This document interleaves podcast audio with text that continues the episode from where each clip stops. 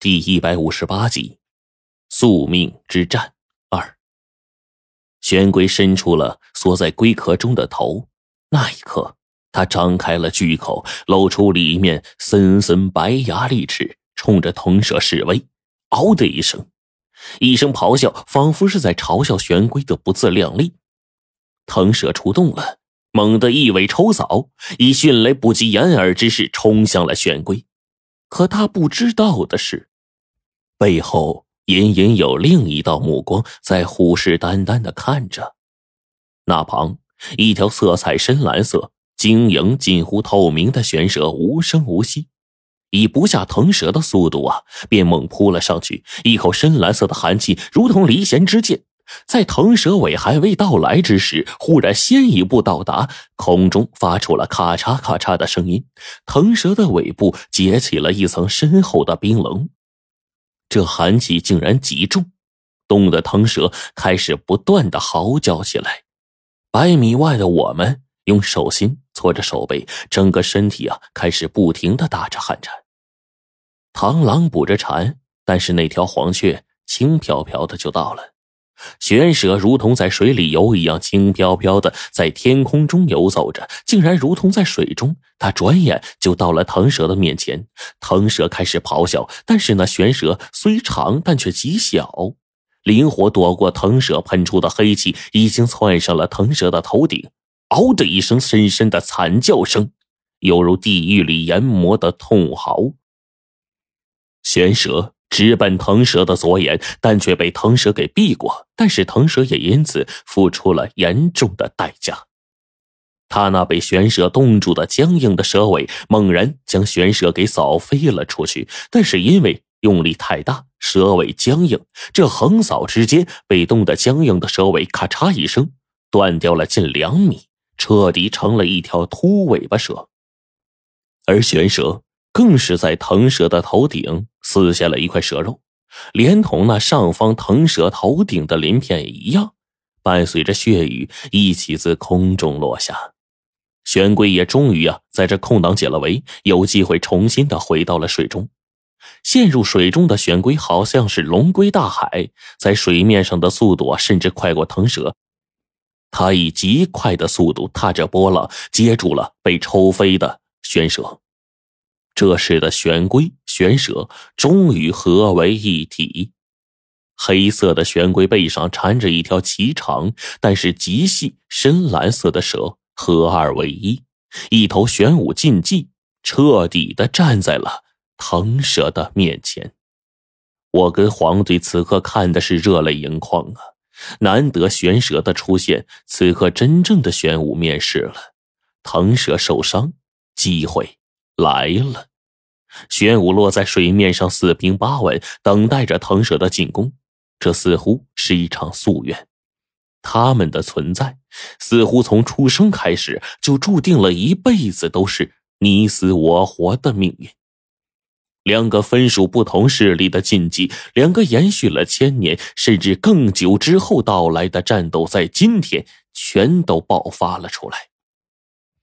腾蛇根本不准备放过玄武，他咆哮了一声，以闪电般的速度冲到了玄武的面前。玄龟双爪一拍，大量的水浪在湖中腾起了一道水墙。玄蛇张口一吐，水墙就自动结冰。自那上方，无数的冰箭发出了蹭蹭蹭的声音，不断的对着腾蛇疾飞而去了。这腾蛇也不是一个省油的灯，土黄色的双翅扇起了狂风。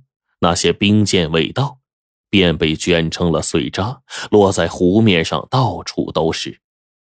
这场激战从开始渐渐的向白热化过渡。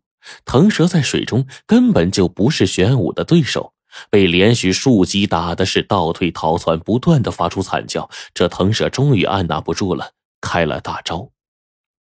他一声暴喝，忽然钻入了土底。我们脚下尽是轰隆隆的大地震动，直过去了好一会儿。忽然，在下游湖口的位置，突然的那几座山头互相间一崩，轰隆隆发出巨大的声响。顿时，情势是急转直下。那湖口处往下，仍是一个巨大的高落差的瀑布。湖口处两座小山被腾蛇给炸开，顿时大量的湖水沿着便往下游冲，湖中水位竟然以极快的速度下降，仅仅是一刻钟的时间不到，水势啊已经是强到无法围堵了。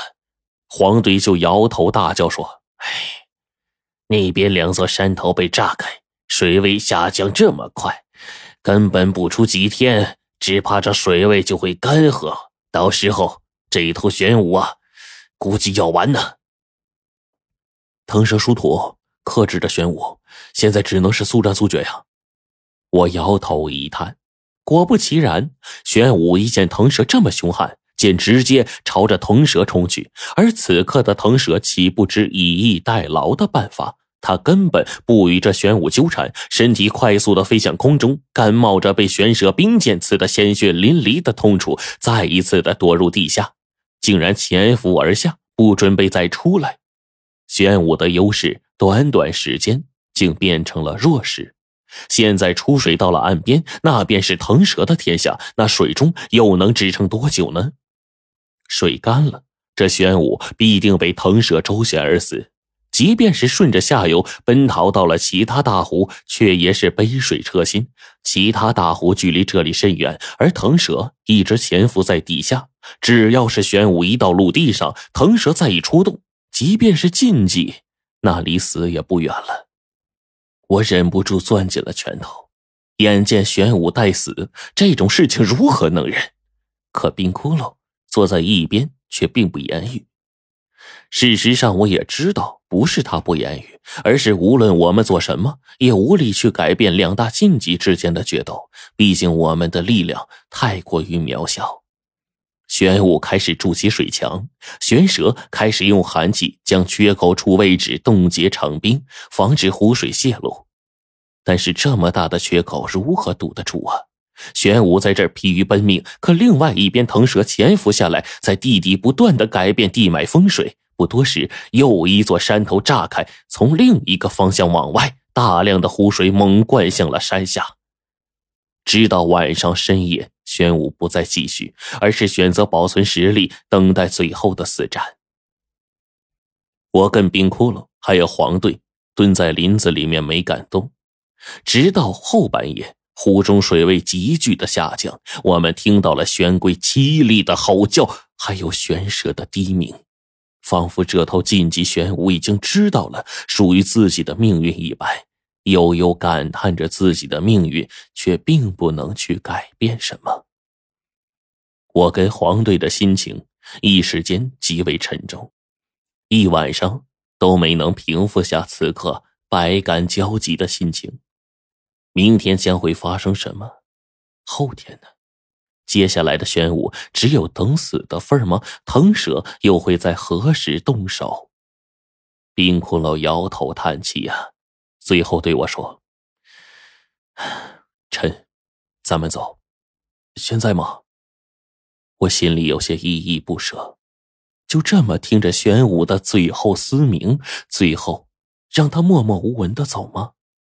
我真的很想留下来，虽然我已经知道了最终的答案，但我想着或许会有变数。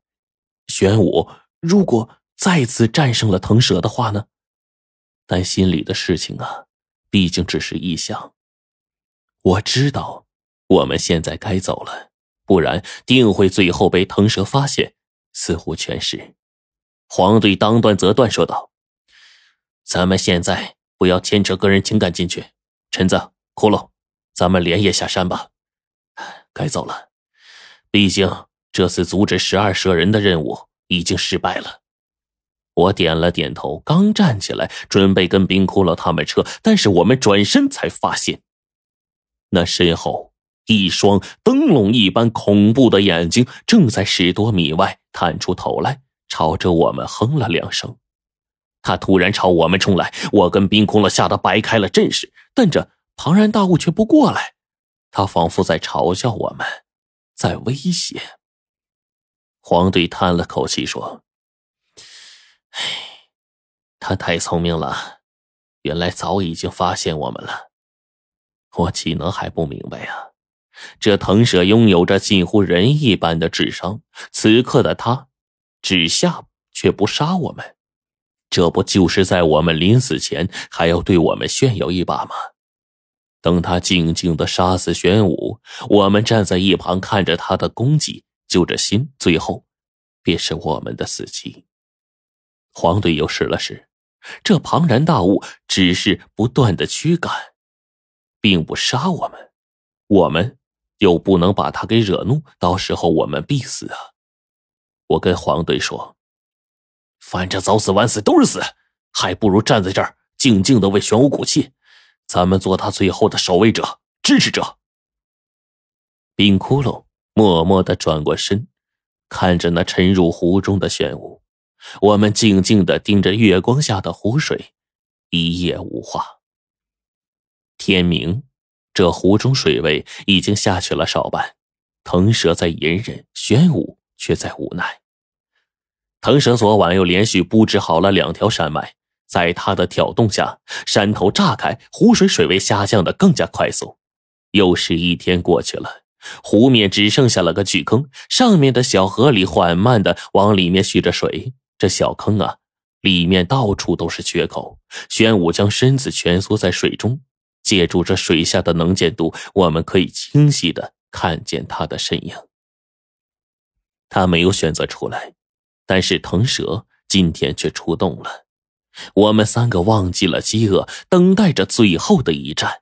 我们期待着有更大的变数，最好腾蛇被一击必杀，才能解我的心头之恨。这一次，面对腾蛇嘶鸣般的叫板，玄武从水中缓缓的冒了出来。玄蛇缠在玄龟的背上，他们的组合叫做玄武。即便没有了湖水的依仗，但是。却依然不妨碍玄武继续拼斗的决心。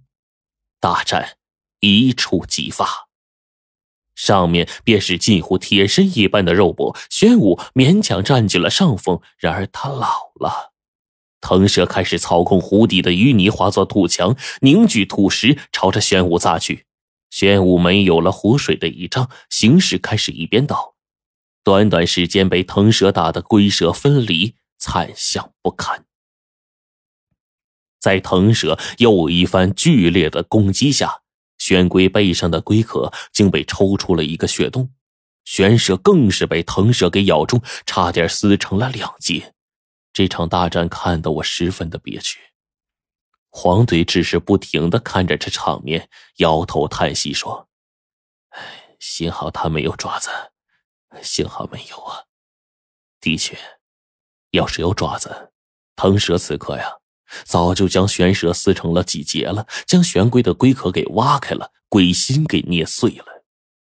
我也终于醒悟过来，不是每个人的人生都像自己想象的那样完美，玄武更不可能，死里逃生哪里会那么容易呢？然而，我们期盼已久的变故却在这时发生了。